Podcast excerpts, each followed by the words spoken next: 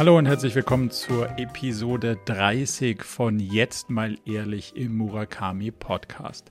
Freddy und ich sind ein ganz schön wildes Feld abgeflogen. Wir sind vom Metaverse über NFTs zum Hier und Heute, zu Einkaufsabteilungen gekommen, mit denen man verhandeln muss, ob man Deals macht oder nicht. Und wir haben darüber gesprochen, wie viel man eigentlich wirklich braucht, um sich finanziell sicher zu fühlen und den ganzen Hassel vielleicht auch einfach mal gut sein zu lassen. Ich hoffe, die Folge bringt euch genauso viel interessante Einblicke und Freude, wie sie uns gebracht hat. Jetzt also viel Spaß mit Episode 30 von Jetzt mal ehrlich. Herzlich willkommen zur Folge 30. Ich sag's nochmal, 30, 3-0 von jetzt mal ehrlich. Ich krieg Gänsehaut. Ich freue mich riesig, dein wundervolles Gesicht heute wieder sehen zu dürfen. 30 Mal haben wir das schon ausgehalten. Das ist eine unsere Jubiläumsfolge. Schön, dass ihr eingeschaltet habt. Entweder jetzt hört ihr den Podcast oder ihr seht ihn auf Markus YouTube-Channel. Schön, dass ihr dabei seid. Markus, schön, dass du dabei bist. Ja, ich freue mich auch. Das ist schon ganz schön lange her, dass wir es äh, geschafft haben. Und diesmal pünktlich und ohne technische Herausforderungen. Ich bin ganz begeistert. Ja, bis jetzt. Also die ersten äh, neun Sekunden ohne technische Herausforderung. Vincent, bis äh, hierhin haben wir es geschafft, ohne was zu zerstören. Marco, mein Lieber, wie geht es dir heute? Wie geht es dir in der 30. Folge jetzt mal ehrlich? Es war, sagen wir mal, eine bewegte Woche. Wir hatten wieder mhm. OKR-Champion-Ausbildung. Das ist immer spannend, aber auch so energiezehrend, dass ich dann auch ganz froh bin, wenn irgendwann mal die Woche vorbei ist. Und mhm. das ist jetzt so ein, ein, schöner Ausklang der Woche, auf den ich mich echt freue, weil ich habe so ein paar Themen dabei, wo ich mich auch echt über deine, deine Sicht und deine Meinung freue. Deswegen ist das so ein, ja, freue ich mich jetzt einfach drauf, dass wir mal wieder aufzeichnen zusammen. Wie geht's dir? Toll. Gut, ich komme gerade vom letzten Unternehmerinnen-Segeln dieses Jahr. Du weißt ja, ihr wisst ja vielleicht, ich mache in regelmäßigen, unregelmäßigen Abständen an Freitagen, lade ich Unternehmerinnen und Unternehmern bei mir aufs äh, Segelboot ein. Und das war heute die allerletzte Edition, denn äh, nächste Woche kommt mein Schiff dann wirklich aus dem Wasser raus. Es war heute, Temperatur ging eigentlich irgendwie 8, 9 Grad, bisschen Wind, bisschen Regen, also schon Novemberwetter. Das waren die Tapferen, die heute dabei waren, nicht so die, die so im Juni, Juli sonst so mit draufgehen. Aber es hat großen Spaß gemacht. Die, äh, es gibt nur eine Regel bei mir auf dem Schiff. Äh, das ist die No-Bullshit-Regel. Okay. Ähm, das ist in dem Moment, wo du bei mir aufs Schiff trittst, ist Schluss mit äh, mein Boot, mein Haus, meine äh, geilste Company der Welt, sondern wir versuchen sozusagen äh, pretty deep zu gehen. Und das hat heute wieder gut funktioniert. Das heißt, ich bin eigentlich jetzt auch schon so ein bisschen in, in, in jetzt mal ehrlich Stimmung, ja. Cool. Darf, darfst du, magst du verraten, wer da so Gäste waren oder ist das, bleibt das Secret? Das bleibt tatsächlich, also ich versuche immer einen, äh, ich kenne in der Regel logischerweise alle, ich versuche immer, dass die sich selbst nicht kennen mhm. ähm, äh, und dass es, ein, dass es auch bunt gemischt ist in terms of, was die so jeweils äh, machen. Heute war eine glückliche Konstellation, wir hatten tatsächlich zwei Frauen, zwei Männer. Das ist auch äh, in, in, auf, dem, auf der Veranstaltung oftmals schwierig, das so ausgeglichen hinzubekommen und das war auch deshalb besonders schön, weil einfach mal auf die Themen, die dann so besprochen werden, unterschiedliche Perspektiven drauf kamen. Das war echt, äh, war echt nice. Ich habe in deinem Vlog gesehen, dass du nicht nur UnternehmerInnen-Siegeln gemacht hast, sondern UnternehmerInnen-Tag, wobei der heißt offiziell, glaube ich, einfach Unternehmertag am, yes. am Tegernsee. Also, im Vlog habe ich gesehen, du hast gesagt, es, es lohnt sich. Würdest du sagen, es lohnt sich, wenn man nicht so wirklich das als Klassentreffen hat? Also mhm. ist es so ein, ist es ein guter eine gute Gelegenheit, um spannende neue Leute kennenzulernen? Oder ist es wirklich so, dass cool, man trifft sich, weil man sich schon kennt und dann ist es auch total mhm. schön, dass man die Zeit, aber die könnte man auch mit den Leuten, die man kennt, günstiger verbringen, lass mal so sagen. Ähm, wie ist denn dein Fazit darunter? Mein Fazit ist ähm, unglaublich positiv. Ähm, ich hoffe, ich habe das auch in dem Blog halbwegs gut rübergebracht. Ich, ich muss, also ich bin wirklich zu dem Fazit gekommen, natürlich jetzt nach einer langen Konferenz Dürre, ähm, dass so eine Konferenz wie der Unternehmertag großartig ist und das aus, äh, aus ganz unterschiedlichen Perspektiven. Ähm, also zum einen, wie du gesagt hast, klar, wenn du irgendwie ein Ziel hast, du musst Fundraising machen, dann ist es eine Konferenz, wo viele Investoren sind, macht Sinn. Wenn du das aber nicht hast, warum sollst du dann hingehen? Und da ist so ein bisschen der zweite Punkt, nebst dem, dass du vielleicht alte Kollegen, Kolleginnen wieder triffst, ist, ähm, da waren diesmal wirklich sehr inspirierende äh, Talks, einfach auf der Bühne. Mhm. Meine Lieblingssetup war Markus Lanz, äh, Wagenknecht, äh, Middelhoff äh, und äh, Richard David Precht über was für einen Schaden oder wohl äh, Tech, äh, die Tech-Giganten äh, unserer Zukunft bringen. Also war sehr spannend. Das heißt, du hast, du hast, äh, und ja, hier den äh, Petracci, den Kunstfälscher, ah, ja, den. unglaublich. Das heißt, du hast sozusagen inspirierende Talks und und das finde ich schön, einfach im Austausch mit anderen ähm, Unternehmer, Unternehmerinnen, Risikotakern sozusagen, ähm, kriegt man nochmal eine ganz andere Perspektive auf sein eigenes Ding weil so das eine, die haben mindestens genauso Probleme wie ich selbst. Ähm, wie, wie ist eigentlich sozusagen der Makroblick auf alles? Also du kommst so aus deinem Hamsterrad raus, guckst mal in andere Geschäftsmodelle rein, hörst andere sozusagen auch ein Stück weit Leid klagen. Und das tut insgesamt gut, ähm, ähm, da so mal für zwei Tage rausgerissen zu werden. Insofern ähm, oh, ja, bin ich habe ich das sehr genossen, würde es immer wieder machen. Ich habe äh, gesehen in deinem Kommentar, du hast auch Lust bekommen, das heißt, vielleicht gehen wir ja mal zusammen auf eine Konferenz. Ähm, ähm, das äh, würde mich auf jeden Fall freuen. Ich habe noch so, so eine, eine Beobachtung von früher, wenn du, weil du gerade gesagt hast, du, du kriegst spannende Einblicke und du siehst, wie die anderen auch strugglen. Mhm. Würdest du sagen, dass dieses auf der Bühne kriegst du, also wenn du das anschaust, was auf der Bühne läuft, kriegst du tendenziell eher schlechtere, eine Laune kann man nicht sagen, aber also du vergleichst dich natürlich mit einem, mhm. da, da, sitzen dann die deutschen Unicorns und sagen, wie cool sie das alles gemacht haben, als Kontrastprogramm zu, wo kriegst du das, wo kriegst du das ehrliche, offene Feedback dann her? Das läuft ja quasi nicht auf der Bühne. Das musst du ja irgendwie ja. dann im, im, im One-on-One -on -One oder One-on-Many nebenbei ja. dir irgendwo organisiert haben, oder? Also ich habe festgestellt, dass dieses Show-Off auf der Bühne abgenommen hat. Also insbesondere, okay. du hast das Unicorn-Runde ähm, angesprochen, die es da gab. Die waren alle sehr humble. Die haben alle eigentlich eher von, oh je, nee, was bin ich für ein Glückspilz, bis hierher gekommen zu sein. Ich habe eigentlich unglaublich viel falsch gemacht. Okay. Also gefühlt ist es, hat das ein bisschen aufgehört, was angenehm ist, aber natürlich im Kern, da kriegst du es nicht. Aber du kriegst es vor allem in den Gesprächen, die dann vielleicht auch später am Abend an der Bar, beim Bier, beim gemeinsamen Essen, ähm, da so stattfinden, weil dann kann man auch mal einfach so fragen und sag mal ganz ernsthaft, was für eine Nuss knackst du gerade? Ja, was mhm. ist so deine größte Herausforderung?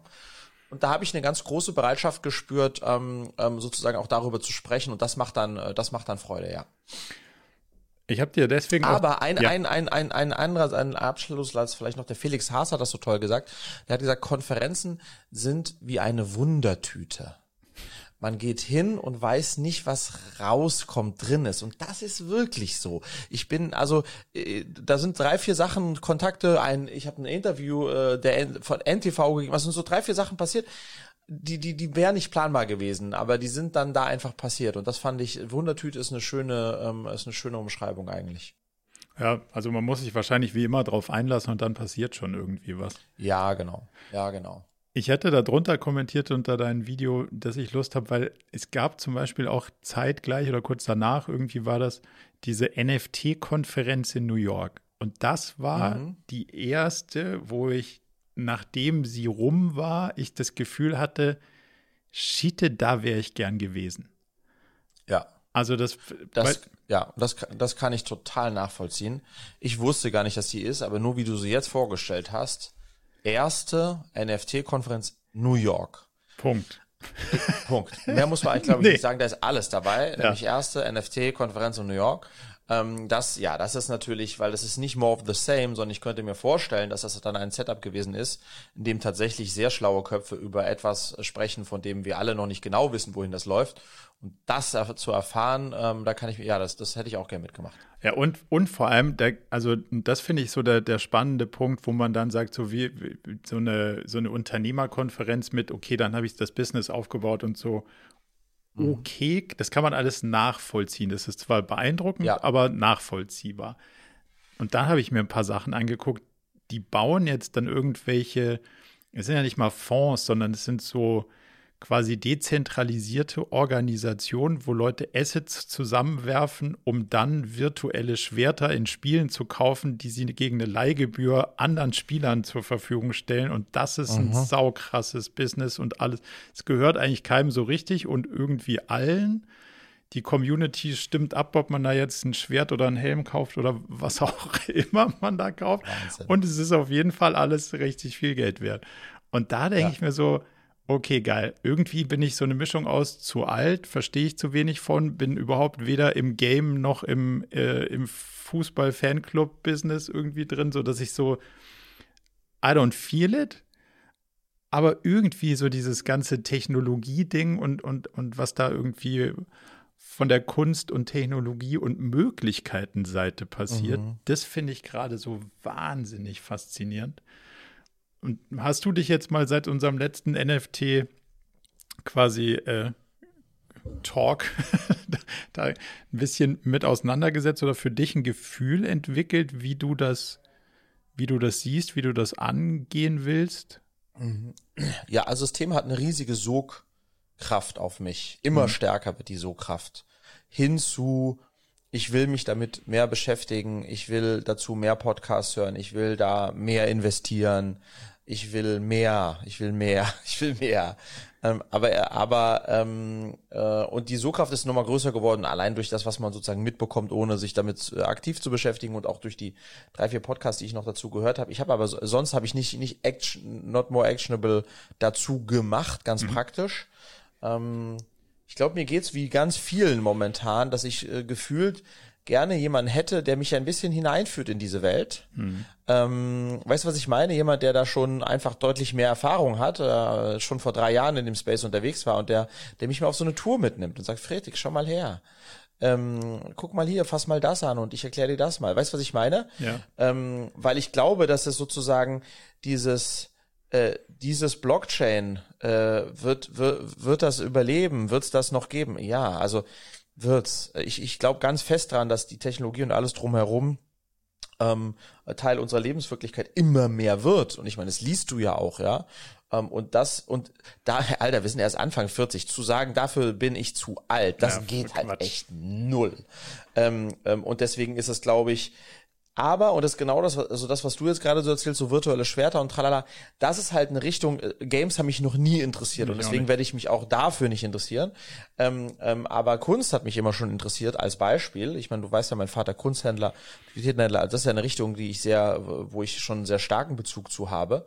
Ähm, und, und das wäre dann eher eine Richtung, die ich da auch äh, in Anführungsstrichen einschlagen möchte. Und man muss es schon, und ich, äh, es spielt auch Marco fairerweise eine richtig große Portion FOMO bei mir gerade mit. Total. Weil immer öfter und immer mehr höre ich jetzt von Jungs aus meinem Freundes, ja, ich habe in den Krypto-Fonds äh, äh investiert und ich bin jetzt in der Dings und hier habe ich und drittes und fünftes und ah, du noch gar. Also ist auch immer mehr so, oh man, ja. Ich mache gerade meine Krypto-Steuererklärung. Herzlichen Glückwunsch dazu. Muss ist, man da Steuern zahlen? Alter, das ist der größte Aha. Scheiß, diese Regelung, die sich, also die, die, ja, die Regelung kommt wieder von Leuten, die mit der Technologie sich begrenzt auseinandersetzen, aber it is what it is. Also ja, man muss, wenn's, wenn man ungeschickt tradet, dann auf jeden Fall. Ähm, und mhm. man sollte sich damit vorher auseinandersetzen, bevor man tradet. Ja. So viel ist auf jeden Fall auch sicher. Ähm, das ist auch gar nicht so schlimm. Das kriegt man alles hin, wenn man es vorher weiß, was die Implikationen sind. Der, ich bin auch bei diesem FOMO-Teil, aber, aber weil es so Gar, also natürlich, man kann sich nicht davon freisprechen, dass dieses Home, man kauft irgendwas und dann ist das zehnmal so viel wert oder auch irgendwie mhm. noch mehrmal so viel wert. Das ist natürlich reizvoll, so Punkt. Ich finde aber gerade, das ist so eine, da geht so eine Welt auf und die ist irgendwie aus diesem, das NFT-Zeug und dieses Metaverse in Kombination ist so ein, mhm irgendwie ist es so ein Technologiesprung, der jetzt, also das Blockchain-Ding ist jetzt nicht mehr so, so, so wahnsinnig neu und nicht zu verstehen, aber es ist so, so langsam kommt es in Anwendungsfälle, wo es, auch Connections zu der echten Welt hat. Diese, diese ähm, NFT-Geschichte von, von Gary Vaynerchuk, die habe ich mir im, glaube ich, im Mai oder so angeguckt.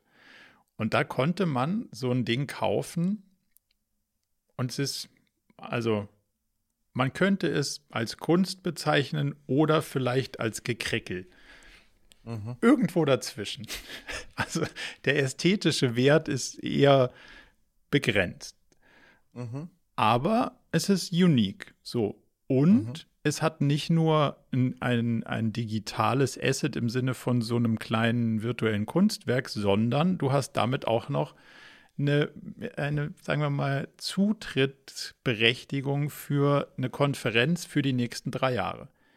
Das heißt, ja. du kommst über so einen Teil auch in der echten Welt irgendwie rein und plötzlich kannst du auch dein Konferenzticket weitergeben und vielleicht kaufst du es und dann kannst du es beim ersten Jahr benutzen und im zweiten Jahr teurer weitergeben. So.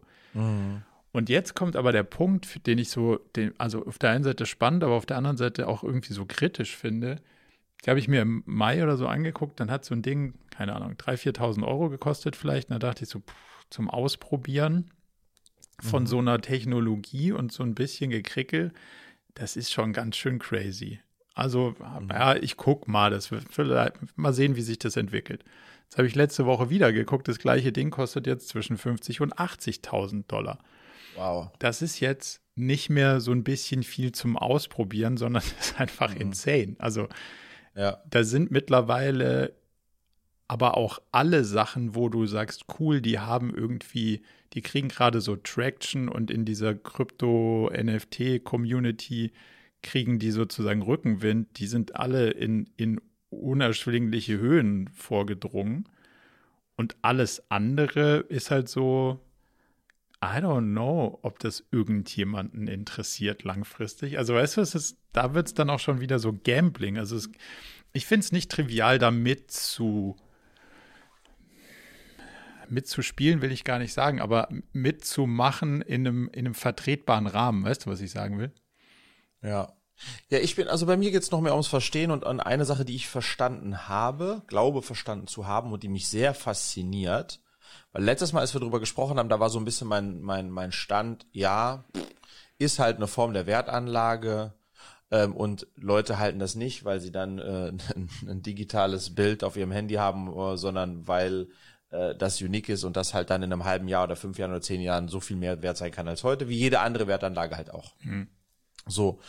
Und mittlerweile, und das finde ich ganz spannend, auch mit in der Kombination mit Metaverse, bin ich der Überzeugung, dass da sozusagen jetzt eine Welt gebaut wird, in der ähm, das, was aktuell oder früher ein Porsche oder eine Rolex war, werden dann mal virtuelle Güter sein oder das, was viele Likes und äh, äh, jetzt sozusagen in der jetzt schon ähm, in dieser Social Media Welt ist, das werden dann mal irgendwelche Kryptogeschichten sein. Also weißt du, dass diese mhm. diese Wäh eine Währung, wo ich anderen zeigen kann, ich bin besonders dass die sich so verlagert in diese Welt und so haben wir Menschen immer funktioniert. Äh, von den ersten Menschen an haben wir so funktioniert, sozusagen dieses äh,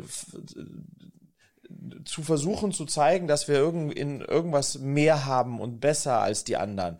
Und ich glaube, dass diese Welt da noch mal ganz neue Sphären für aufmacht und und dass wir Menschen von der Psychologie her da reinlaufen werden, weil wir so sind und und und die Möglichkeiten sind jetzt plötzlich viel größer und das finde ich irre, verstehst du? Noch in Kombination mit, Meta, mit der ja. Meta-Welt da.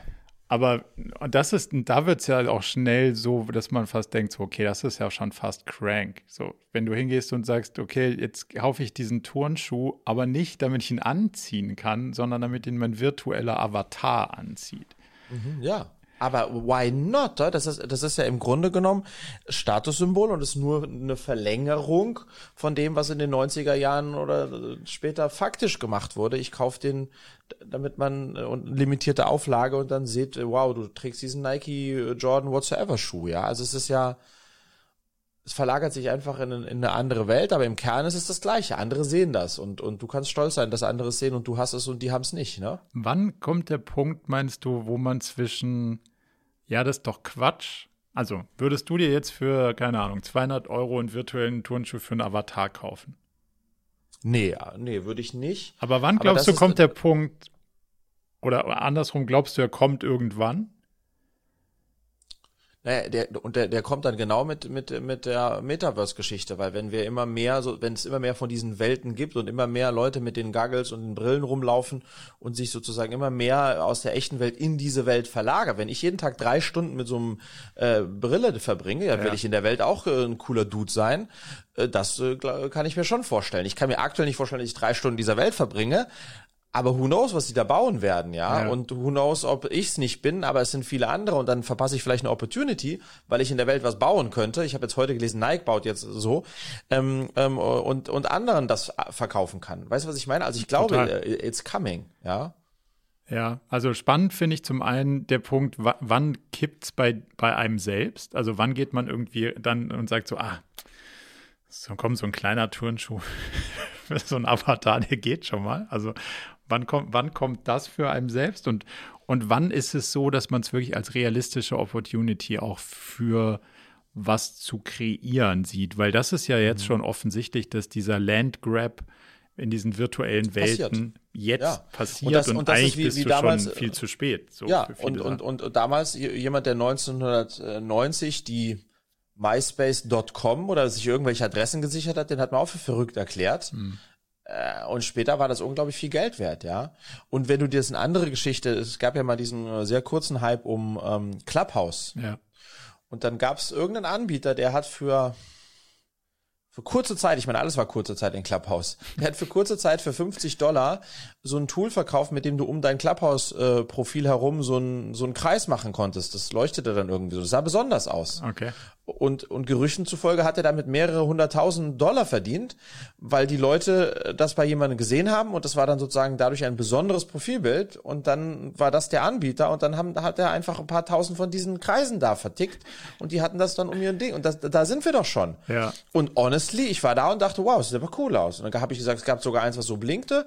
Dachte ich, wo kriegst du her? Ja, fünf Dollar. Hm. Also verstehst du, das ja. ist doch, und, und Clubhouse ist jetzt erst ein Dreivierteljahr her und ich hätte vielleicht für fünf Dollar mir so einen Kreis um ein Profilbild gekauft. Also ich glaube, es ist so, manchmal klingt es so weit weg, aber so weit weg ist es gar nicht. Wenn ich, und das ist halt, deswegen wollte ich die Clubhouse die Geschichte erzählen, in dem Moment, wo ich mit meiner Peer Group, also denen, bei die, für die, wo ich auch sonst die beeindrucken möchte, falls es das äh, gibt, ja. Mhm. Ähm, wenn die, wenn die alle dann da sind, ja, Alter, natürlich wirst du dann auch, verstehst du, aber mhm. in irgendeiner Gamer-Community, wo ich eh sonst auch nie bin, ist mir äh, gehe ich rein und sage, was ist das für Freaks und gehe wieder raus, ja? ja. Aber das ist das, das, das und das ist, glaube ich, schon super spannend, ja. Also sagst du anderen Worten, dass der dieser dieser Tipping Point dann ist, wenn deine also wenn du ja. wenn du Rezipienten irgendwie oder wenn du den Netzwerkeffekt hast, dass sozusagen genau. dein, deine Ich bin nur wir sind nur zu Clubhouse gegangen, weil alle weil unsere ganze Bubble bei Clubhouse war. Ja. Sonst wären wir da nie hingegangen. Nee. Und, und wenn wir dann, äh, wenn die uns dann irgendwas verkauft hätten und das Ding hätte ein bisschen länger gelebt, mit dem wir irgendeine Superkräfte gehabt hätten, zum Beispiel wenn wir auf die Bühne gehen, kommen immer gleich 100, äh, äh, ja, dann hätten ja. wir da aber Geld für ausgegeben. Ist doch so, Marco, oder nicht? Das ist, das ist wahrscheinlich in Teilen richtig, ja. So. Jetzt, okay, wir müssen leider uns jetzt verabschieden und dann sofort ins Metaverse umziehen. Ja, genau. Jetzt finde ich, also jetzt finde ich ja noch eine, eine Ding spannend. Ich bin ja eigentlich so ein Pro-GAFA-Typ theoretisch, bis auf das F. Also bis die Facebook-Nummer, die wird mir immer unsympathischer. Jetzt habe ich diese mhm. Präsentation da vom Sack angeschaut und irgendwie habe ich den Eindruck, der sollte diese Präsentation nicht machen. es, ist, es ist einfach echt der Typ ist irgendwie schwierig. Ich musste immer an Commander Data aus äh, Star Trek denken. Also ja. er hat auf jeden Fall ja. sehr, sehr nah, äh, sehr, sehr, sehr nahe Züge ähm, zu einem nicht ganz menschlichen Typen so. Aber irgendwie dachte ich mir auch so, wenn das alles so, so stimmt, was sie da zeichnen, dann weiß ich gar nicht, ob ich so happy bin, wenn Facebook das alles orchestriert. So, mhm. mit dem, wie sich sozusagen die Meinungen bilden und wie sich da irgendwie die, also wie sich die, wie sich die Strömungen in diesem ganzen, in dieser ganzen digitalen Welt entwickeln. Und das Gegenteil davon ist ja, es gibt ja solche, solche Spielwelten und solche virtuellen Welten auch, die sind halt dezentralisiert. Mhm. Ja. Und jetzt muss ich mich selber fragen, ob ich jetzt so ein digitaler Kommunist werde oder decentralized Ding und plötzlich anfange, irgendwie zentralisierte ähm, Companies gar nicht mehr so geil zu finden. Aber das ist das erste Mal, wo ich mir denke, so, oh, I don't know, ob ich das so gut finde, wenn das so ist. Hast du da eine, hast du da ein Gefühl zu? Ja, aber meins setzt schon ein bisschen früher an. Weil das erste, äh, sozusagen, die erste Frage, die ich mir noch nicht total beantwortet habe, das ist eine große Wette von Facebook. Warum gehen die die ein und werden die die gewinnen?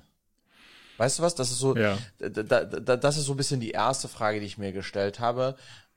So, warum gehen die die ein? Naja, ein bisschen auch optionslos, weil ihr Kerngeschäftsmodell halt äh, in zehn Jahren nicht mehr äh, Hurra sein wird. Aber ich, ich fand den Move gerade, den fand ich, also kein anderes von diesen großen Unternehmen hat es geschafft, dieses Thema plötzlich real zu besetzen. Mhm. Also du hörst. Hat immer, niemand anderes geschafft. Nö, jeder nee. arbeitet an irgendeiner Brille und Google Glasses und das waren alles irgendwie so Strohfeuer, aber so, so und jetzt mit, mit diesem Move sagen sie, okay, wir sind die Meta-Guys und davor hat mhm. auch noch gar keiner verstanden, so okay, vielleicht gibt es mehrere Metaverse, jetzt ist es ja, ja, eine ja. Facebook-Action. So. Ja.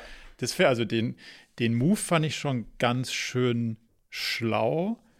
Und bis zu dem Tag war ich mir eigentlich ziemlich sicher, ich werde mein Facebook-Profil innerhalb der nächsten vier Wochen löschen, weil es mhm. mir so mhm. auf den Sender geht, dass man getrackt wird und weiß der Geier was alles. Und da dachte ich so, hold on. Kannst du dich nicht aussperren von. Mhm. kann, man nicht, kann man nicht sich nicht angucken. Weißt du, was ich meine? Also es ist so eine, ja, ja. so eine kleine Abneigung gegen irgendwie läuft da was nicht so cool. Aber irgendwie ist es auch schon wieder so gut besetzt gerade, dass es mir. Also die machen es halt user-friendly. Und ja. bist du in einem, bist du in einem decentralized Metaverse rausgefunden hast, wo da überhaupt wie das alles geht, ja, wo ja. da überhaupt die Tür ist und wie du die Türklinke bedienst, haben die das dir schon 25 Mal so gemacht, dass du es als, als Otto-Normal-User auch irgendwie benutzen kannst und, und in dem Blockchain-Ding bist du halt noch, oder in der Decentralized World bist du halt noch weit weg von, das kann man auch wirklich benutzen. Ja. Ja, ich glaube halt einfach, deswegen ist es für mich schon noch ein Thema, was weit weg ist, deswegen habe ich mich nicht so richtig mit beschäftigt. Ähm, der war ja auch, ich habe ich hab seinen Talk mit Gary Vee ge gehört, der war schon auch so, ja, hm, das wird jetzt auch schon nochmal 10 bis 15 Jahre dauern, mhm. bis wir da was Substanzielles sehen. So, und wahrscheinlich ist es so. Ähm, ähm, und aber auch Technology-wise hat er gesagt, dauert es noch 10 bis 15 Jahre. Das finde ich jetzt wiederum äh, fast schon visionär, sozusagen in solchen langen Zeitzyklen zu denken hat aber für mich dann so ein bisschen wieder gut, da ändert sich für mich jetzt auch erstmal nichts in den nächsten Jahren. Also weißt du, was ich meine? Ja. Aber da bin ich dann auch ein schlafender Volltrottel, weil wenn ich dann aufwache, dann uh, owned alles Facebook, ist ja das Bild, was du ausmalst und ich I played with Facebook, I don't play with it. Ja. Ähm, ja, das ist wohl wahr. Aber da, sozusagen, das habe ich noch, äh, da bin ich jetzt ein schlechter Ansprechpartner für dich, weil das habe ich noch weggeschoben. Du kennst mich ja, Marco. Ja. Ich beschäftige mich erst mit den Themen, wenn es zu spät ist, meistens, ähm, oder kurz davor. Und insofern ist es jetzt für mich noch, ist es, habe ich es noch nicht als geflaggt, als äh, äh, ich musste Position beziehen, ja. okay. Ich versuche mal rauszufinden, wie das in der, in der dezentralen Welt irgendwie aussieht. Yep. Aber du hast noch ein, du hast mir noch was voraus, oder das hast du mir auf jeden Fall voraus, nämlich eine Social Network Erfahrung, die mir auch komplett fehlt, nämlich TikTok. Ich, ich durfte yes. durch deine, durch deine persönlichen Nachrichten ein bisschen mitverfolgen, wie du dich irgendwie auf dieser Plattform da ähm, vor, vorbewegst. Und ich, da denke ich immer noch so, ha, ich will doch noch weniger Abhängigkeit von dem ganzen Ding und ich will doch noch mhm. weniger Sucht ich will doch genau nicht noch eine Plattform. Und jetzt sagst du mir, da, das ist voll schlau da, weil da, da ist noch Aufmerksamkeit zu holen. Also nur aus einer, aus einer Business-Perspektive schlau. Äh, mhm. Erzähl mal, wie ist denn deine Erfahrung da? Ja, first also ich will sozusagen, dadurch, dass die Datenlage noch recht frisch ist, wir sind jetzt erst so fünf Tage oder so da unterwegs, ähm, will ich noch nicht zu sehr spoilern oder äh, was vorwegnehmen und äh, nimm das gerne, lass uns das nochmal auf Wiedervorlage nehmen, wenn ich noch mehr Datenpunkte habe. Okay. Aber ähm, vielleicht einleitend, äh, weil das sonst könnte man schnell ein falsches Bild von mir bekommen.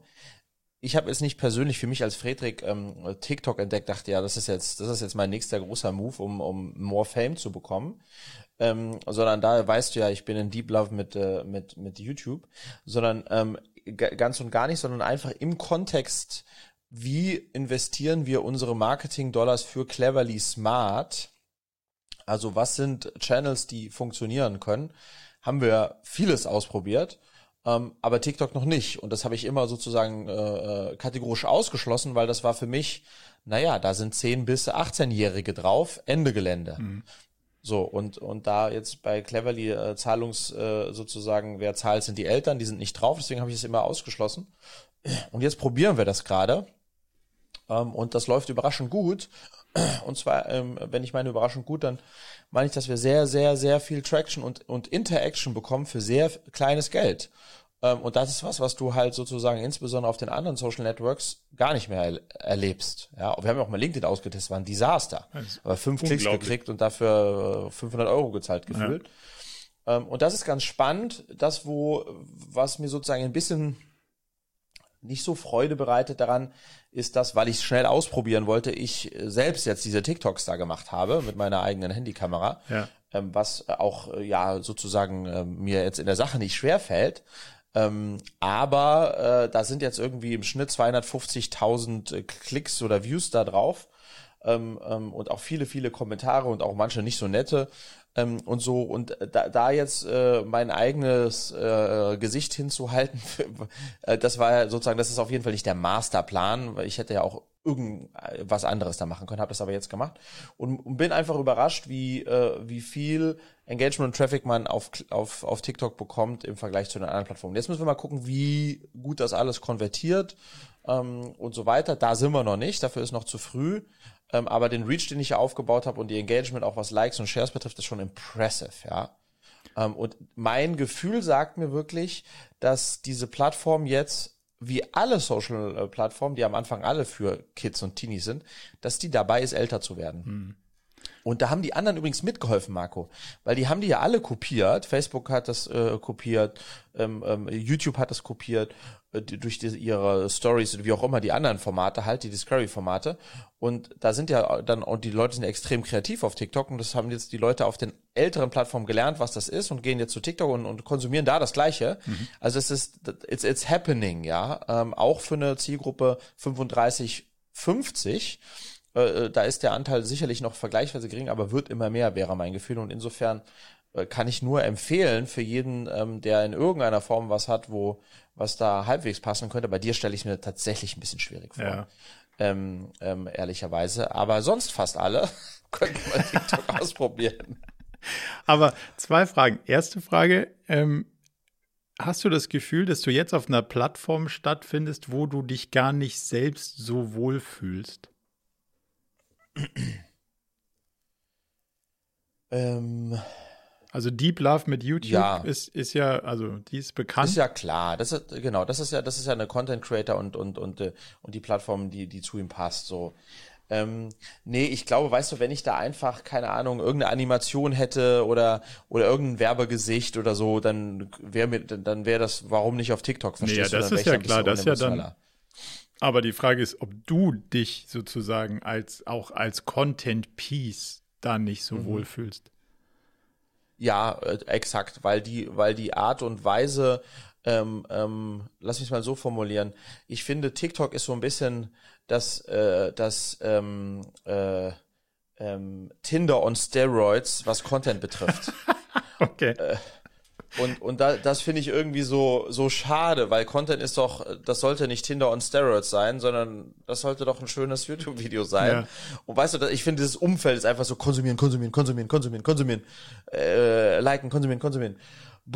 Und das, da bin ich einfach kein Fan von diesem, weil, weil, weil das ist ungefähr so wie, wie, wie diese Bilder, wenn, wie es früher immer hieß, wenn ihr Kind zu viel Fernseh guckt, dann kriegt's äh, Klötze so. Ja, und so stelle ich, ja, vier, und so stelle ich mir Leute vor, die, ich sehe es an meinen Töchtern selbst, ja, wenn, wenn ich denen mal das Handy gebe und sage, ihr dürft mal zehn Minuten TikTok machen, dann ist das eine Sucht. Das geht in so, in so einen Funnel hinein. Und das finde ich nicht geil und dass ich dann sozusagen Teil davon bin, äh, fühlt sich dann halt auch nicht so super an, ja. Aber hey, uh, it's for, for a good purpose, ja. Und zweite Frage, die hast du, upala, die hast du aber damit quasi schon fast ein bisschen beantwortet, aber ich will sie trotzdem nochmal stellen. Du als Nutzer bist dadurch nicht da jetzt plötzlich reingezogen worden? Also bist du dem Suchtverhalten ausgewichen oder, oder hast du dann irgendwann Total, gedacht, so, das habe ich, das habe ich super geschafft. Also ich habe, um, um dir nochmal einen Einblick zu geben, ich habe TikTok für mich, ich habe TikTok etwa vor einem Jahr, habe ich die bewusste Entscheidung getroffen, ich will das verstehen. Und habe mir ein Profil angelegt, ähm, ähm, Friedrich Harkott heiße ich da, wie sonst auch überall, äh, und habe einfach mal einmal eine Stunde äh, ges- äh, darum gespielt und hab, war fasziniert, wie schnell der Algorithmus von ausschließlich Sing- und Tanzvideos auf äh, Themen gekommen ist, die ich wirklich spannend fand und wirklich kreativ fand. Ja.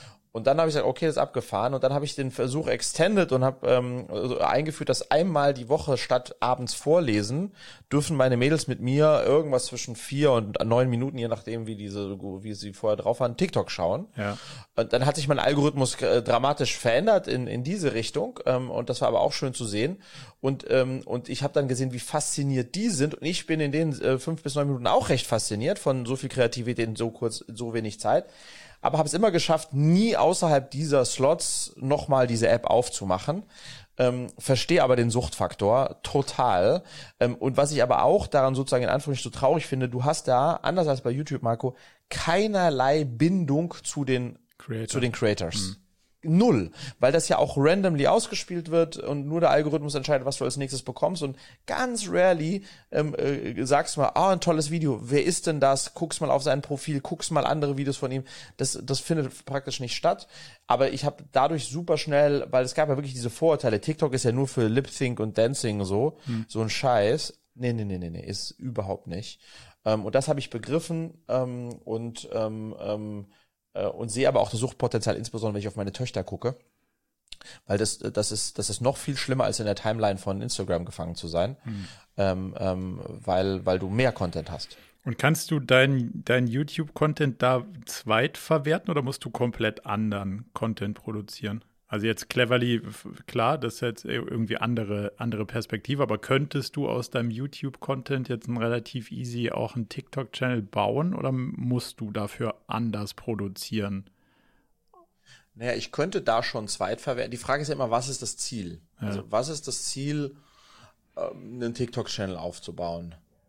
Und wie müssten Videos sein? Und dann, dann könnte in meinem Kontext ja nur das Ziel sein, dass ich die Reichweite von TikTok nutze, Um sie auf um YouTube. User Ja. auf YouTube zu bekommen.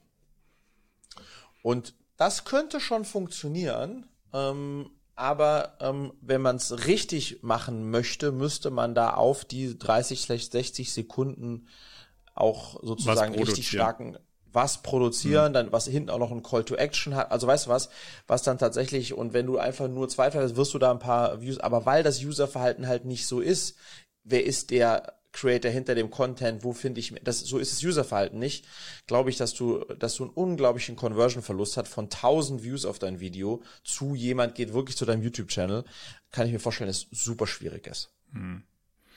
Ja, ist, ist wahrscheinlich auch. Und dann ist halt genau die richtige Frage eigentlich, was willst du denn damit erreichen? Also nur damit Ja. du da Reichweite fabriziert hast, ist ja auch wieder Käse. Also von daher Yes. kann ich das Yes. nachvollziehen. Und das ist ja, das muss ich schon sagen, das ist ja die Beauty bei YouTube auch immer wieder, wenn ich, wenn ich Leute treffe, die äh, meinen Vlog schauen, die sagen, ey Fred, ich bin echt Fan von, ich jetzt, wann machst du die nächste Folge? Also das ist da, da hast du, da, da baust du eine echte äh, Community auf und, und eine Connection mit denen, die es schauen. Und das mag ich daran sehr gerne und das ist das, was ich halt bei TikTok einfach gar nicht, äh, einfach gar nicht sehe. Marco, ich wollte dir jetzt noch mal so ein ganz zwischendrin als kleinen Icebreaker nach, Nach nach, nach einer halben Stunde. Nach einer halben Stunde kleinen Eisberg und nach der ganzen, wie soll ich sagen, ähm, ja, diesen verrückten Welten, in denen wir unterwegs waren mit NFTs und, und, und Metaverse und so, wollte ich mal kurz eine kleine Weisheit mit dir teilen, die ähm, meine mittlerweile 103-jährige Oma mit mir äh, geteilt hat. Ja. Die hat, äh, wir telefonieren in der Regel einmal die Woche. Letzte Woche haben wir wieder telefoniert über all dies und jenes und drittes. Und hat sie gesagt, Fredrik, ich wollte dir, ich freue mich ja so immer zu sehen, wie Julia und du, das ist eine tolle Ehe, jeder führt und so. Ich wollte dir mal heute äh, ein kleines Geheimnis aus meiner äh, Ehe äh, mitgeben. Die hat, glaube ich, 64 Jahre so, war sie verheiratet, bis mein Großvater dann gestorben ist, auch schon vor einigen Jahren. Ähm, und ich wollte ein Geheimnis mit dir teilen. Und zwar ähm, hatten wir bis ins gehobene Alter ähm, Achtung, 103-jährige Oma, richtig guten Sex. Ich, oh, das freut mich natürlich zu hören. Ähm, ähm, oh, ja, okay.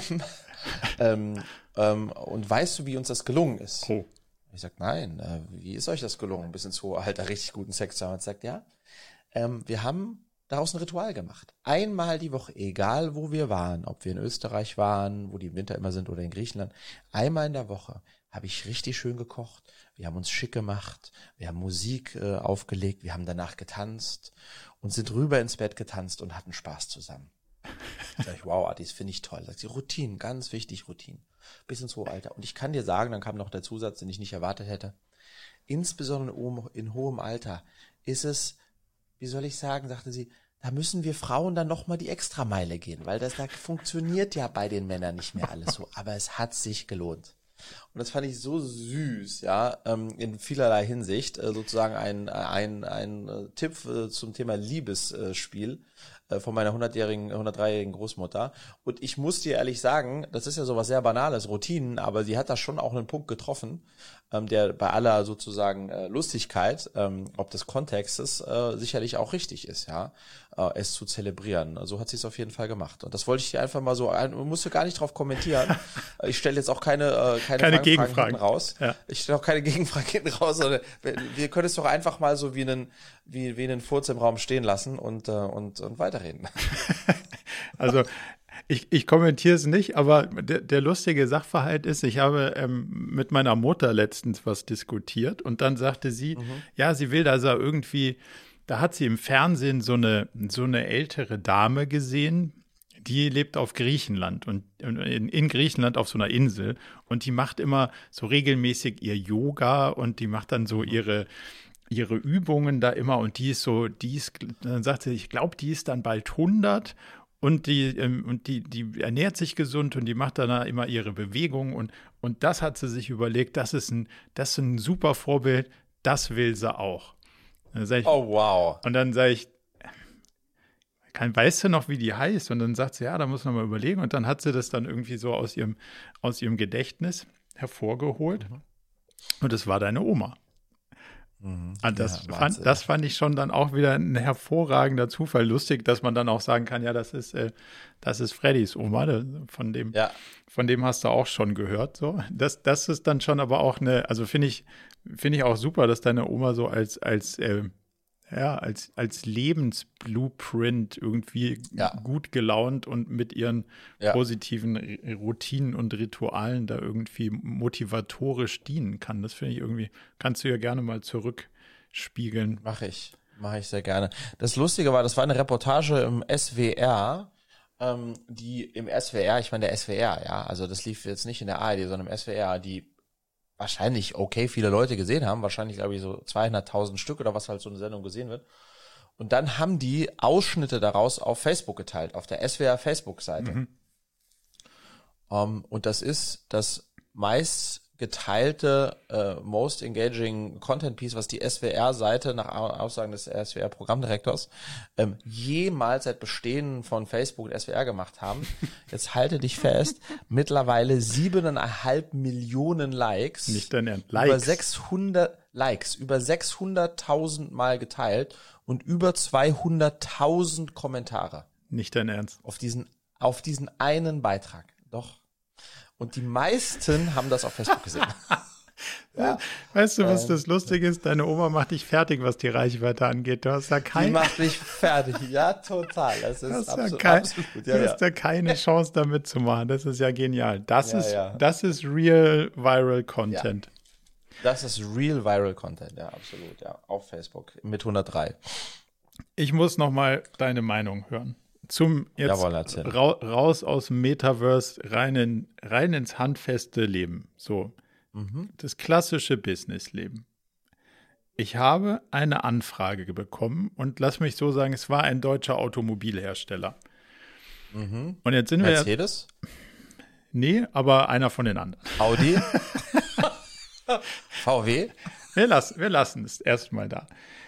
Okay, okay. Schau, und die, das war irgendwie eigentlich ganz nett gemacht und die Anfrage, würde ich sagen, ist so groß, mhm. dass sie also in Gänze können wir das überhaupt null bedienen. Wenn wir nur den mhm. Teil rausgenommen hätten, der wirklich, wirklich, wirklich gut zu uns gepasst hätte, mhm. wäre ich mit dem, mit dem gesamten Team für zwei Jahre, also hätte ich das Team nochmal um 50 oder 100 Prozent vergrößern können und wäre zwei Jahre ausgelastet gewesen. Also, What? Also huge. Das wäre der größte Auftrag gewesen, den es so als Single-Content-Thema in unserer Historie die letzten 20 Jahre gegeben hätte. Einfach nur schiere Größe. Warum redest du immer von hätte? Wieso, ist, wieso reden wir hier in der Vergangenheitsform? Ich habe abgesagt. Du hast abgesagt? Ja. ich habe nicht mal lange ernsthaft drüber nachgedacht. Und das will, das will ich jetzt mit dir teilen, weil es eine sehr unternehmerisch sehr schwierige Entscheidung ist, eigentlich, aber emotional mhm. ist sie mir recht leicht gefallen. Und okay. Ich will einfach, also sehr gespannt. ich will sie einfach mit dir teilen und dann mal gucken, ob du sie im Nachhinein genauso siehst oder ob du sagst, Alter, mhm. hackt's eigentlich noch. Aber mhm.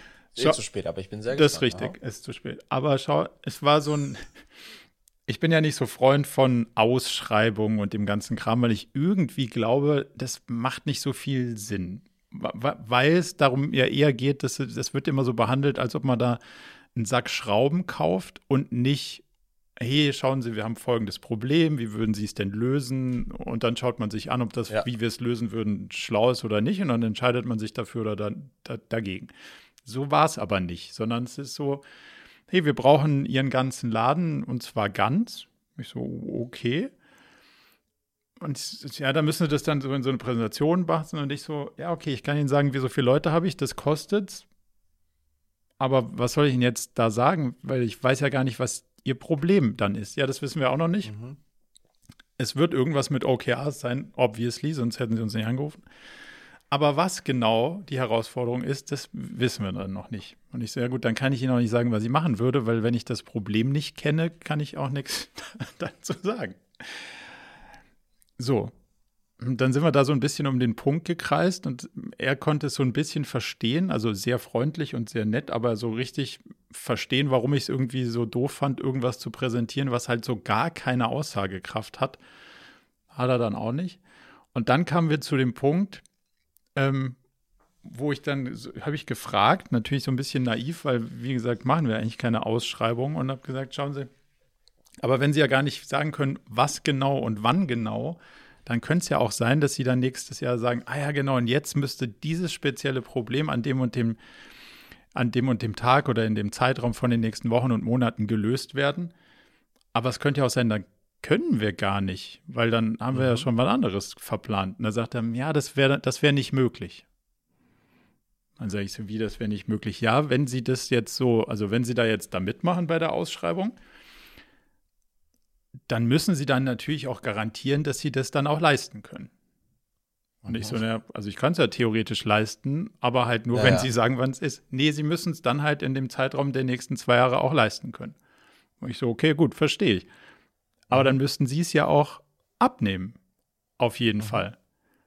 Dann sagt ja. er, das ist nicht der Fall. Habe ich gesagt, ah, das ist ja interessant. Also ich muss meine gesamte Kapazität bereithalten, also exklusiv, weil ich kann, also ich muss sie ja zur Verfügung stellen, laut Vertrag. Mhm. Und wenn Sie sich überlegen, dass Sie doch genau nichts davon brauchen, kriege ich genau nichts dafür. Mhm. Ja, die Frage hätten schon andere vor mir auch gestellt und er hat sie in den Ausschreibungsunterlagen irgendwie beantwortet und ja, das ist so, dann kriegt man nichts. Darf ich einen Einwurf äh, machen? Ja. Weißt du, worum mich das erinnert? Ein kurzer Einruf, Einwurf. Ähm, ich habe einen Freund, der arbeitet, äh, der ist ein sehr, sehr guter Automobilzulieferer und der erzählt mir genau das Gleiche. Der hat irgendwie 150 Leute und die irgendwie an so einem Band auch Zeug machen, vorbereitend und der hat dann so einen zwei Jahren Rahmensvertrag und, und, und es kann sein, dass sie was abrufen oder nicht und manchmal auch viel mehr, als er könnte und dann gar nicht. Also das scheint ein Thema in der Automobilindustrie zu sein, dass sie es gewöhnt sind, dass äh, Leute einfach Standby sind in der Hoffnung, dass sie mal anrufen und sagen, jetzt brauchen wir was und wenn nicht, dann gibt's kein Geld. Ja, weil sie einen riesen Geldkoffer dahinstellen, das verstehe ich ja, schon. Ja, aber. Es, aber mhm. es, seine Aussage war, ja, also wir garantieren gar nichts und sie garantieren alles. Ha. Da habe ich gesagt, aber jetzt müssen wir mal kurz zusammenfassen. Das ist ja für so eine kleine Pommesbude wie meine echt ein Risiko. Und mhm.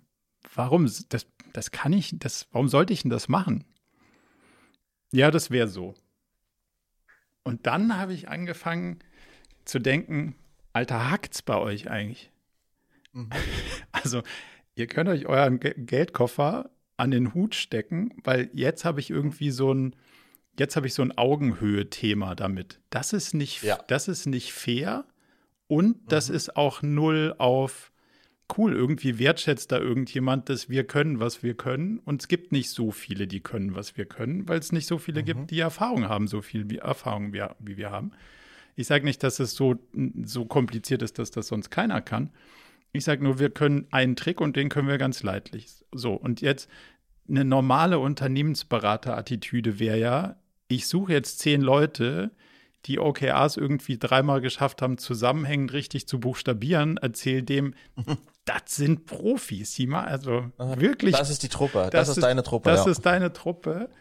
Mit hoher Wahrscheinlichkeit merken die nur so begrenzt, dass die mittelprächtig wissen, wovon die da reden. Aber das wäre das normale Game. Aber ich habe da keine Lust drauf. Und ich habe auch mhm. keine Lust, mich so in der Gegend rumschubsen zu lassen. Dafür, dass wir den Job, den wir machen, versuchen, echt richtig und echt gut zu machen. Ja. Und deswegen habe ich das abgesagt.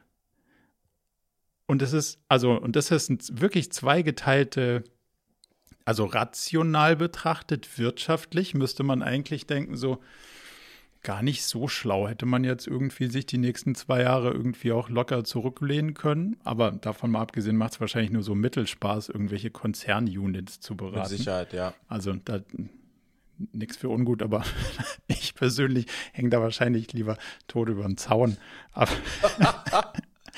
aber das muss ja. ja, das muss ja gar nicht so sein. Aber wirtschaftlich wäre es wahrscheinlich schlau gewesen, aber emotional habe ich gedacht, so, ne, warte mal ganz kurz, wenn ja. ihr nicht sagt, okay, cool, wir machen das jetzt hier irgendwie auf Augenhöhe, dann habe ich da keinen Bock drauf und dann steigen wir auch ja. aus und äh, glücklicherweise muss man sagen, wir kriegen ja unsere Auslastung auch irgendwo anders her. Also erst kommt das mhm. Fressen, dann die Moral. Wenn wir gar nichts zu essen hätten für die ganze Truppe, müsste man da dreimal öfter überlegen. Aber wir, wir sind in der glücklichen Lage, für unsere Werte einstehen zu können, ohne da irgendwie uns, uns komplett ins Verhungern und Verderben zu rennen.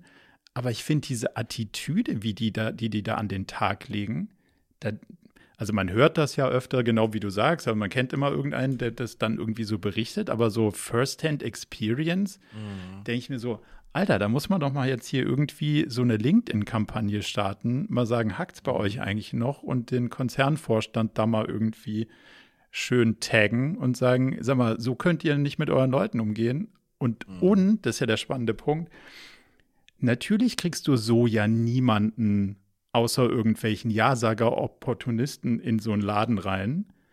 Klar. Da kriegst ja nur so, du kriegst ja nur so systemimmanente Konformisten, und kein Wunder, ja. dass da irgendwelche Dieselskandale rauskommen. Ja. Da, da, kann ja auch langfristig nichts anderes mhm. rauskommen. Wenn du so anfängst, für die Veränderung deines Ladens einzukaufen, das ist ja wie wenn du deine Sekretärin zum Psychologen schickst und sagst, hey, gehen Sie mal gucken, gehen Sie mal, gehen Sie mal mit zehn reden und dann sagt die ja, hey, mein Chef hat ein Problem, ich kann Ihnen nicht genau sagen, welches, aber könnten Sie es ihm beheben? Aber, und dann, mein Kollege wird Sie anrufen und der wird auch noch sagen, das muss billiger gehen. Da denkst du doch so, sag mal, habt, habt ihr also eigentlich noch alle? Und ja. das Ende vom Lied ist ja, dass du dann bei einem Herzchirurgen irgendwie anrufst und sagst, hey, mein Chef hätte gerne irgendwie eine Herz-OP, die ist auch relativ kompliziert. Gibt nicht so viele, die die schon mal gemacht haben, aber könnten sie irgendwas am Preis machen?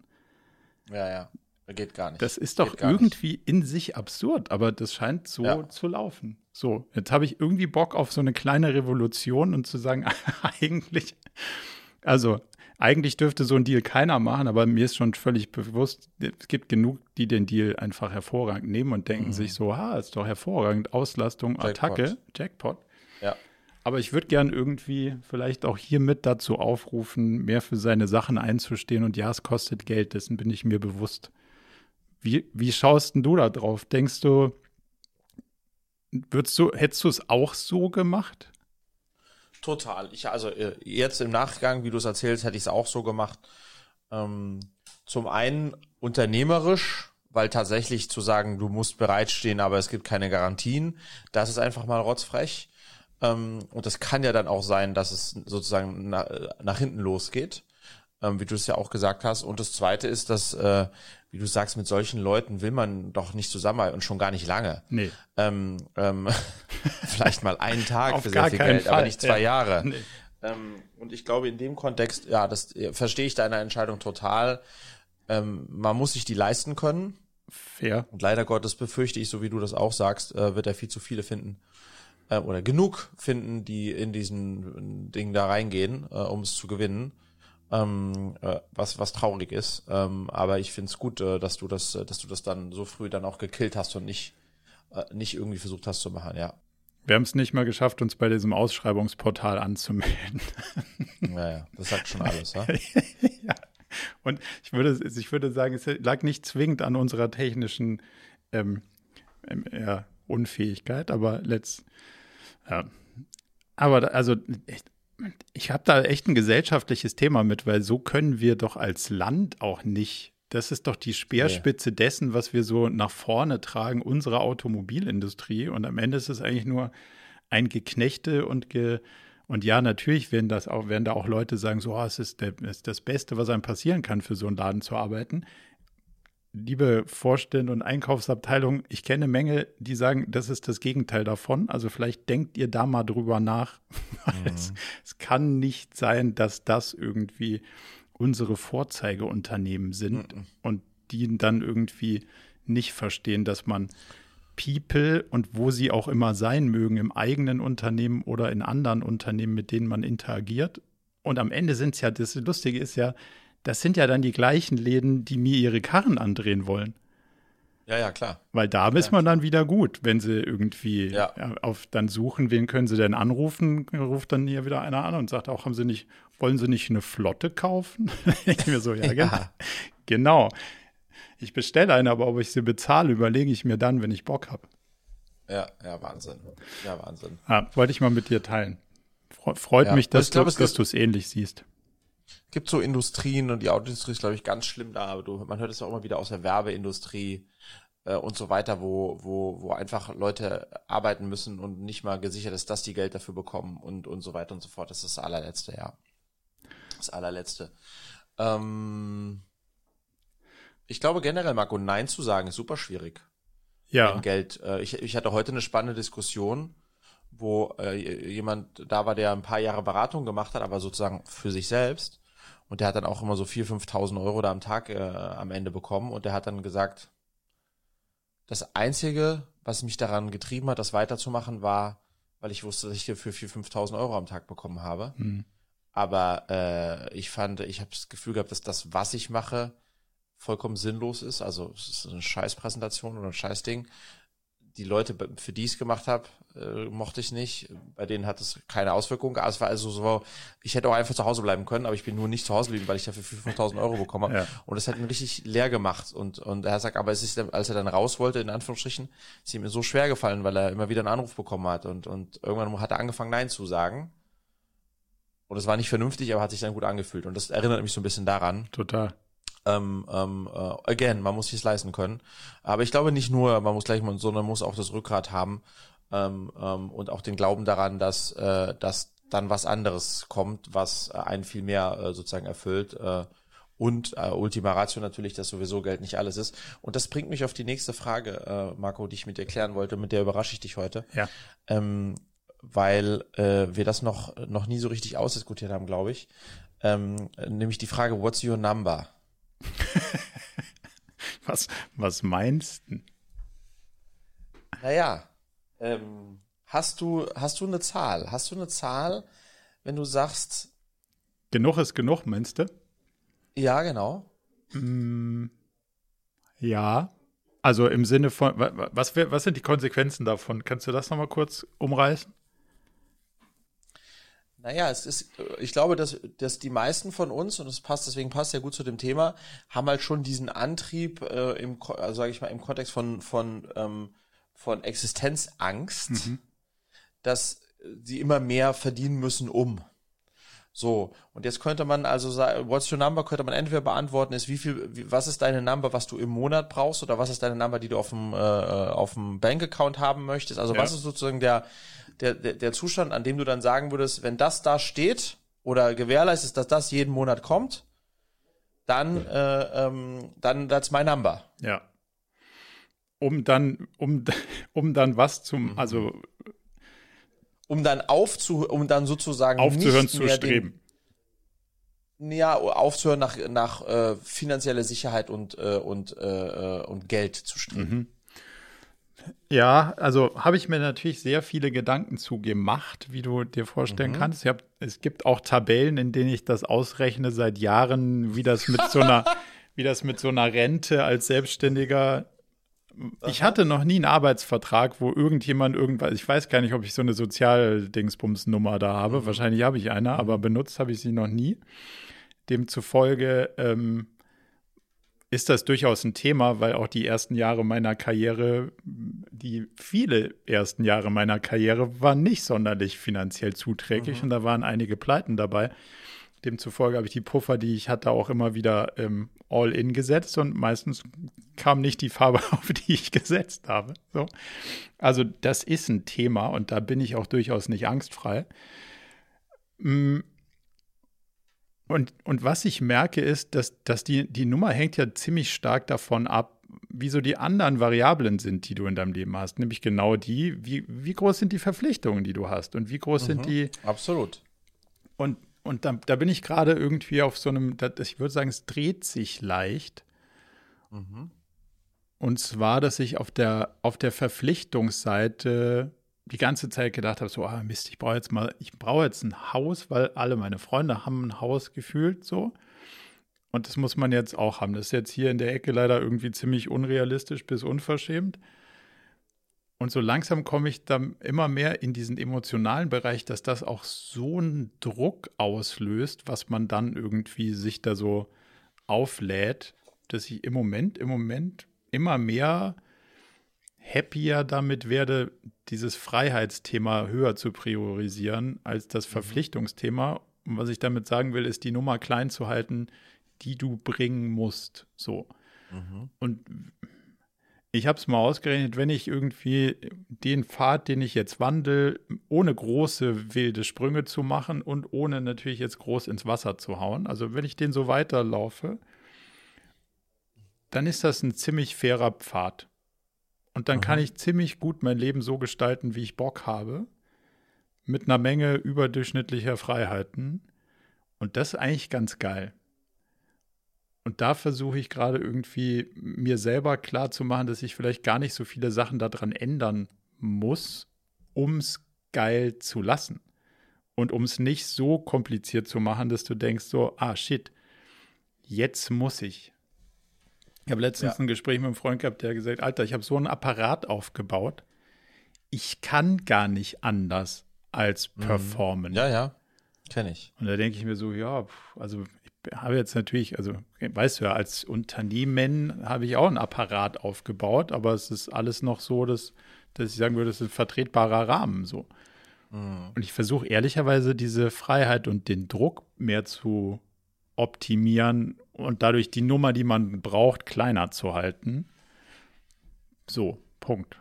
Beantwortet das die Frage? Als, ja, du willst ja es nicht nennen, aber das ist auch fair enough.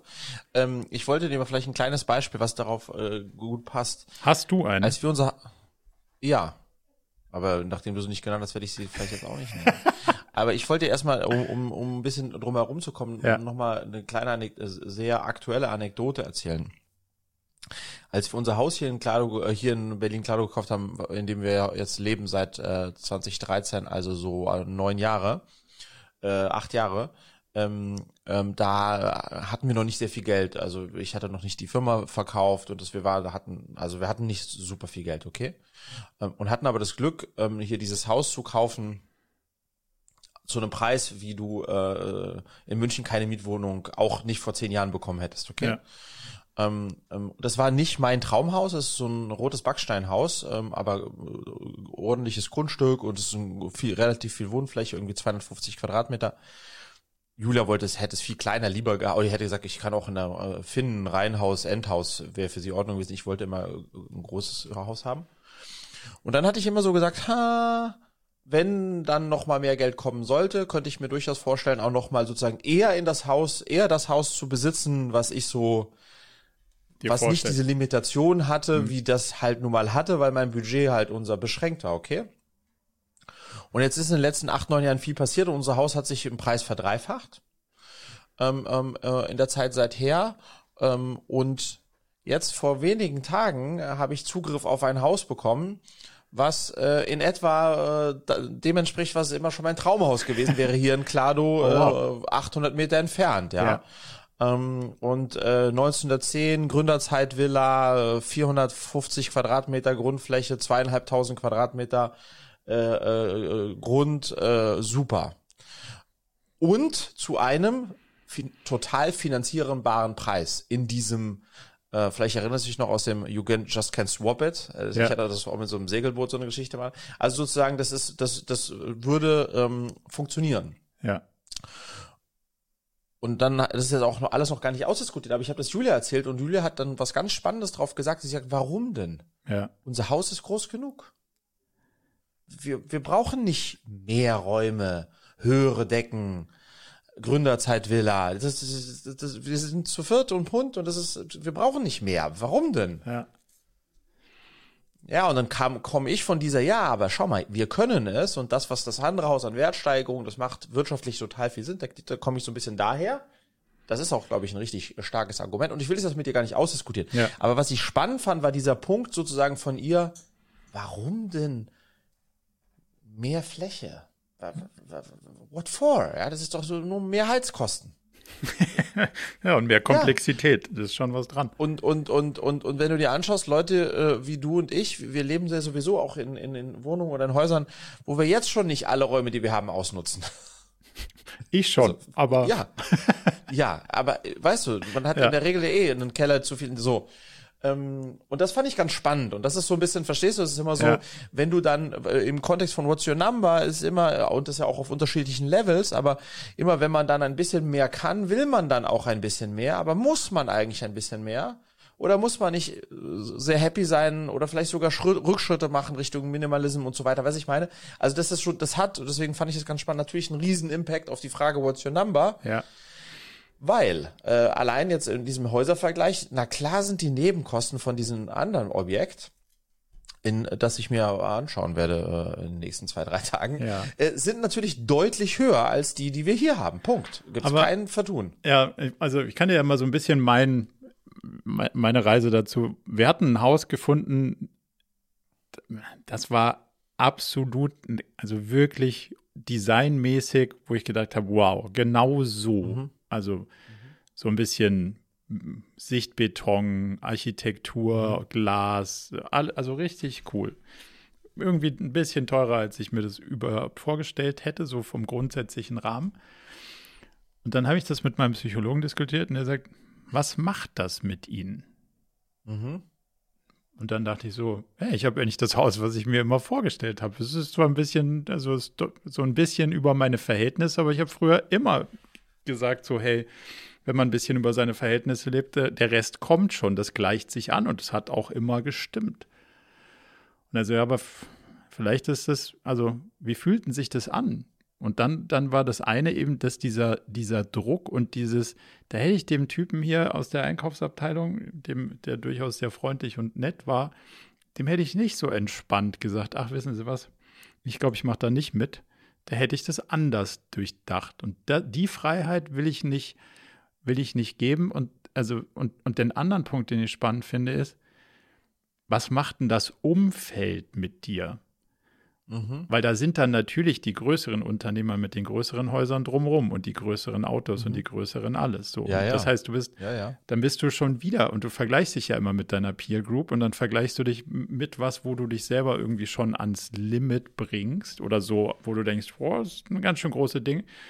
Kriege ich aber hin und nebendran wohnt einer, der sagt, das ist aber ein ganz schön kleiner Garten, den du da hast und der bringt das easy hin. So, und dann bist du halt wieder in der nächsten Iteration und ich sage nicht, dass ich da schon angekommen bin, aber ich sage, ich denke drüber nach, dass man vielleicht so, ich habe auch nichts dagegen, viel Geld zu verdienen und zu sagen, oh, das Haus kann ich mir leisten. Und wenn das nicht viel mit mhm. mir macht im Sinne von Belastung, dann finde ich es auch nicht verwerflich, das zu tun. Aber wenn es mich insofern in der Freiheit meiner Entscheidungen belastet, versuche ich mir gerade irgendwie klarzumachen, dass das nicht sein muss und dass ich lieber freier bleiben mag. Ja. So. Mhm. Ah. Ich verstehe das total. Ich merke einfach nur sozusagen, dass auch bei dir und mir, das fängt ja im Kleinen an. Ich meine, jetzt seht, wenn ihr uns nicht seht, seht ihr uns nicht, ne? sondern dann hört ihr uns nur. Aber wir haben jetzt beide die mit wahrscheinlich Abstand teuersten Kopfhörer auf ähm, äh, nämlich diese Apple Max Pro, die man so haben kann. Das muss auch nicht sein. Und das ist in, auf der kleinen Könnte mir noch Ebene, andere vorstellen, aber ja. Ja, mit Sicherheit, siehst du. Aber auf der kleinen Ebene, da, da würden es auch andere Kopfhörer tun und warum auch immer. Die sind natürlich besser und alles. Ähm, und ich versuche mir halt sozusagen bei so einem Hausthema, versuche ich es mir immer dann auch ein bisschen sozusagen argumentativ zurechtzulegen. Ne? Mhm. Weil ich sage so, in Terms of Wertsteigerung, das ist jetzt sozusagen heute noch im Verhältnis zu Zinsen sind so niedrig, ich könnte es ja easy peasy finanzieren und dann da, da, da, da, da. Aber ich will dir, ich will auch äh, sozusagen, ich will mich nicht davon freisprechen, dass da auch Elemente natürlich mitschwingen, dass ich sage, ja, das war jetzt auch nicht mein Traumhaus, weil die Bedingungen waren, wie die Bedingungen waren und mein Traumhaus sehe anders aus und das, das, das könnte das sein. Warum sollte ich das dann jetzt dann nicht machen? Ist die eine Sicht da drauf. Und ja. die andere Sicht da drauf ist aber, hey, äh, äh, von Julia, die hat es jetzt noch gar nicht gesehen, ja, aber die sagt, hey, wir sind doch, so, wir haben doch ja alles, was wir brauchen. ist doch super. Ich habe deswegen Komposthaufen, sogar zwei. Ähm, äh, das hat drei Jahre gedauert, bis die den Zustand gehabt haben, diese schöne Komposthaufen. Also nicht falsch ähm, verstehen, ich bin da voll bei dir, wenn man wenn man es geiler findet, dann findet man es halt einfach geiler. Und dann ist man irgendwie, mhm. dass das eine Haus einem dann besser gefällt als das andere. Und ich finde, das ist total wichtig. Das muss man auch nicht wegdiskutieren. Ja, ja, ja. Du kannst einfach sagen, unser Haus finde ich gut oder cool oder okay oder wie auch immer. Und das andere, das finde ich richtig geil. Aber du kannst mhm. ja trotzdem das andere richtig geil finden, ohne dir einzureden, dass du es gar nicht geil findest und kannst sagen, aber es ist eine bewusste Entscheidung, was damit dann alles käme, ja. das zu tun oder das nicht zu tun. Und ich glaube, das ist ein ja. ziemlich spannender Weg, weil also das merke ich, dass ich mir die ganze Zeit immer ausgeredet habe, dass ich es geil finde. Oder versucht habe auszuführen, also dass ich mir rational versucht habe auszureden, dass ich es cool finde, um dann am Ende so zu fühlen, dass man es nicht cool findet.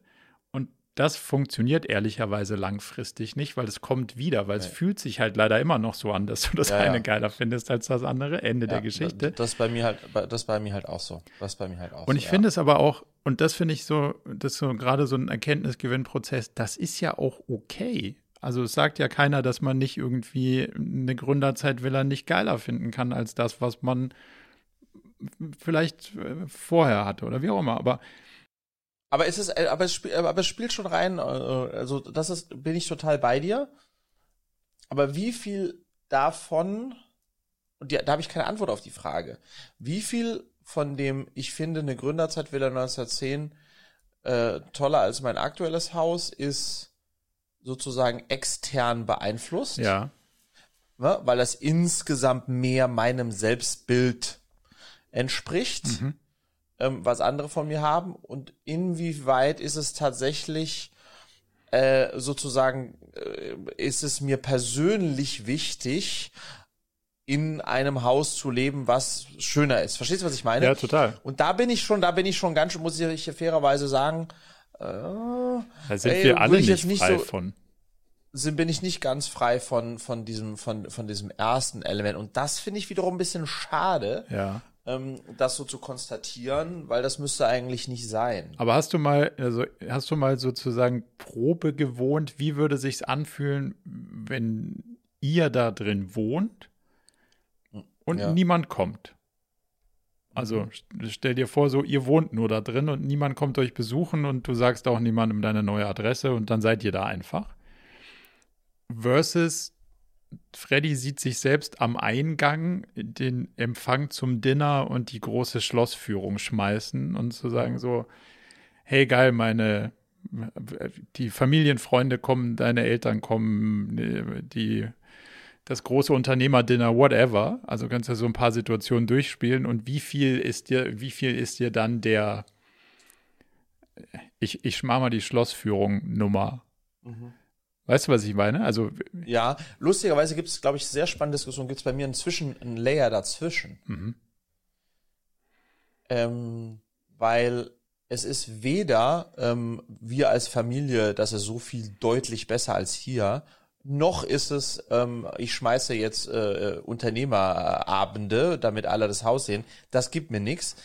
Und deswegen spannend, wo du das so analysierst. Es gibt diesen Layer dazwischen. Das ist wie mit meinem Auto, meinem Porsche dass ich da wirklich noch nie drauf geguckt habe, ob wie andere drauf gucken, wenn ich da ein- oder aussteige oder irgendwo entlang fahre, dass ich gucke, ob jemand guckt. Null, sondern dass es tatsächlich, da kann der schön hinten in meinem Carport stehen. Allein, wenn ich mich da reinsetze, da kann niemand mich sehen, während ich mich da reinsetze. Mhm. Denke ich, ja, das ist ein Auto, was zu mir passt. Das ist so. weißt du, was ich meine? Also, das ist so, das, das ist irgendwie noch so ein Layer dazwischen. Kannst du das nachempfinden? Das ist ja, so, aber ich weiß noch nicht, ob er, also ob es ein Layer dazwischen ist? Ja, genau. Ich, also ich habe das, hab das auch und ich versuche mir das auch immer einzureden ähm, oder, oder so zu erklären. Und ich bin mir noch nicht sicher in der Analyse, ob, ob das wirklich ein Layer dazwischen ist oder ob das halt zu meinem Selbstbild dann so passt. Mhm, ja, genau. Also, wenn da halt jetzt dann der, weiß ich nicht, der Opel Corsa von 1996 stünde, Aha dann würde man denken, so, ja, das ist nicht das Auto, was zu mir passt. Aber die Frage ist, warum? Weil es nicht zu, weil es nicht zu dem Selbstbild passt, weil von A nach B bringt es einem ja auch vielleicht nicht so bequem, Total. aber, aber täte es. Und das ist ja, und ich glaube, das ist der gleiche Punkt. Man, man darf dazu stehen, dass man manche Sachen irgendwie mag, aber ich glaube, man darf die Bestätigung nicht im Außen holen. Nee, also, und ich glaube, da, da, da bin ich total bei dir. Ich würde mich nicht komplett frei davon sprechen, aber da bin ich in der Sache komplett bei dir und glaube auch, dass ich da relativ stabil stehe. Ich glaube aber auf der anderen Seite, dass auch hier wieder so ein, ähm, so einen, äh, wie nennt es sich, Grunden, nee, Nutz, Nutzkosten, nee, äh, Kosten-Nutzen-Betrachtung. Also ja, das in der Kosten-Nutzen-Betrachtung, das dann schon sehr stark jetzt ich in der Sphäre bin, wo es sehr stark abnimmt. Weißt du, von eine kleine Fix. Wohnung auf dem Haus, ja. Äh, äh, der Grenznutzen jetzt, ist jetzt nicht mehr. Der Grenznutzen, das meine ich. Ja. Das ist sozusagen, der ist, äh, der ist, äh, der ist, äh, das ist nicht mehr. Das ist, das ist genauso wie wir immer sagen, ähm, von der Holzklasse in die Businessklasse, okay, got it, ähm, aber von der Business in die First so ein Käse. Ja. Ähm, so, weil das, weil exakt der Grenznutzen einfach dann schon stark äh, runtergeht. Ja, keine Ahnung. Jetzt haben wir, jetzt äh, wollte ich eigentlich deine Number hören. Jetzt habe ich mich selbst eher in so eine, in so ein bisschen Bredouille hergebracht mit dem Haus. Ich finde, also ich finde, Zahlen sind immer schwierig, weil die natürlich sehr kontextabhängig ja. sind. Ähm, total, aber total bin ich bei dir. Ich kann dir sagen, wie ich mich da angenähert habe. Und zwar, wenn man sagt, so, das ist das, was ich Stand heute für ein sehr angenehmes Leben habe. Mhm. Man, Im Monat. Im Monat. Wenn man das irgendwie durch durch eine Basisverzinsung von 4% inflationsbereinigt irgendwie teilt, dann kommt ja was raus, was du so ungefähr brauchst, um den Lebensstandard halten zu können, ohne dann dafür großartig arbeiten zu müssen. Yes. Und die Zahl ist größer, als man denkt, wenn man sich mit Rente beschäftigt, aber mhm. Kleiner, als man denkt, wenn man sich mit Unternehmertum irgendwie, was sind irgendwelche Bewertungen, Exit, whatever. So diese, ja. diese Fantastereien, die gerade auch in Valuations und so, das braucht es alles überhaupt nicht, um zu einem vertretbaren, hey, ich kann den Standard halten, ohne mich krumm zu machen. Und das ist ja, weil du gefragt hast nach dem Gefühl der Sicherheit, ab dann würde es mir das Gefühl der Sicherheit geben. Und ich bin zumindest mal recht zuversichtlich, dass wenn jetzt nicht großartige, brutale Verwerfungen kommen und ich nicht ganz grobe Schnitzer irgendwie mache, da kommt man schon hin im Zeitverlauf seines Schaffenslebens noch. Also ich versuche mich da entspannter zu, zu machen, als ich es bis jetzt bin. So würde ich es vielleicht ja. zusammenfassen. Ja. Cool. Ja, Marco, wir haben eine ganz schöne Reise gemacht. Ich schaue auf die Uhr, wir sind auf jeden Fall deutlich nördlich der eine Stunde äh, jetzt äh, angelangt. Jetzt oder? bin ich fast, jetzt musst du mir fast Fotos schicken noch von deinem, von dem Objekt. ja, genau, da würde ich mir deine Nase wegschnapsen. Nee, null. Also das ist ja glücklicherweise ja, die, verkehrte, die verkehrte Stadt für mich. Das äh, yes. wird. Nee, schicke ich dir auf jeden Fall so. Ich, ich freue mich über dein Feedback, ja, wenn was du, was du dazu sagst, ja. Auf jeden Fall. Mensch, durchaus spannende Reise durch alle möglichen Felder der Lebensrealität. Oh ja. Oh ja, hat, ganz, das war, das war, das waren so viele unterschiedliche Themen. Mir hat's gut gefallen. Mir hat's auch wie immer Spaß gemacht. Und ich freue mich, wenn wir uns in zwei Wochen wieder sehen und hören. Die Freude ist ganz meinerseits, liebe Marco. Viele Grüße aus äh, Berlin. Bis dahin. Ciao, ciao. Ciao, ciao. Zum Abschluss noch ein kleiner Hinweis in eigener Sache. Wir haben ja nicht nur diesen spannenden Podcast, sondern auch einen Newsletter, bei dem wir uns versuchen, so aus unterschiedlichen Perspektiven dem Thema zu widmen, wie man eigentlich sein Leben und ein Unternehmen heute so wirklich führen kann und soll. Von daher gibt es da einmal im Monat ähm, ganz spannende Perspektiven und natürlich kriegt ihr über den Weg auch immer mit, welche neuen Podcast-Episoden stattfinden, welche Events wir vielleicht online haben und viele andere Sachen. Von daher meldet euch am besten gleich zur Mailingliste an unter murakami.com slash newsletter.